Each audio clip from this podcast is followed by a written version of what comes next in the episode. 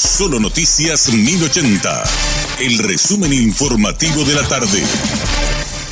Hola, soy Richard Toñanes y este es el resumen informativo de la tarde. El juez Gustavo Amarilla habló con Radio Monumental sobre el ex dirigente deportivo Diego Benítez sometido a proceso en Emiratos Árabes, pero que en este momento está en libertad condicional. El mismo explicó que están haciendo el esfuerzo por cumplir los requisitos con el aval de traductores y que la justicia árabe solicita que cada papel del documento sea firmado por el magistrado. La única comunicación que yo tuve en su momento, hace tiempo, era de que él había sido detenido, que era detenido por el proceso de extradición que tiene, que era en Sharjah, una localidad cercana a Dubái, y nada más, ¿verdad? Pero después, esta noticia del día de hoy de que él goza de una libertad controlada o con pasaporte eh, retenido, eh, me enteré hoy a través de tus colegas, pero no en el expediente, vamos a decir, ¿verdad? Eso por un lado.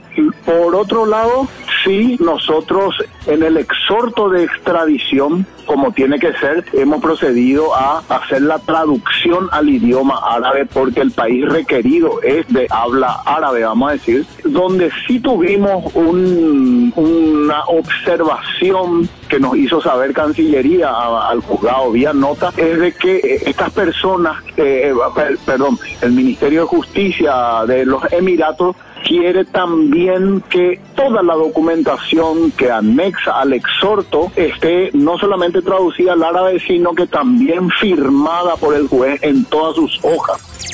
Las fuerzas militares desplegarán un fuerte operativo de seguridad en el marco de la cumbre de jefes de Estado del bloque regional del Mercosur, que implicará el desplazamiento de vehículos blindados en Asunción. Los integrantes del bloque regional se reunirán en el Salón de Convenciones de la Confederación Sudamericana de Fútbol en la ciudad de Luque. La cumbre se realizará en un contexto de mucha turbulencia regional, principalmente ante la proximidad de las elecciones en Paraguay y Brasil. Tendrá además como telón de fondo la preocupación por las acciones del crimen organizado y el narcotráfico en la región.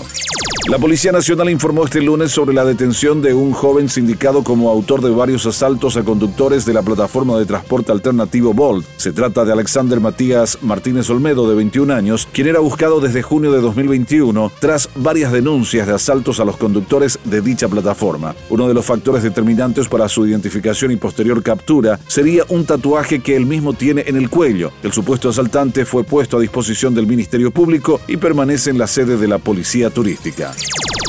Los familiares del niño desaparecido en el barrio Santa Ana de Asunción, identificado como José Osuna, de 12 años de edad, continúan sin saber nada del pequeño a 24 días de lo ocurrido. Piden que cualquier información sea comunicada a la comisaría más cercana. La madre del menor, Josefina Osuna, explicó que todos los días buscan al niño en el barrio Santa Ana y zonas aledañas, pero hasta el momento nada se sabe del paradero del pequeño. El menor José Miguel Osuna se encuentra desaparecido desde el viernes 24 de junio. Para brindar cualquier información que pudiera ayudar a localizarlo, los familiares piden llamar al sistema 911 de la Policía Nacional o comunicarse al 0982-776-433.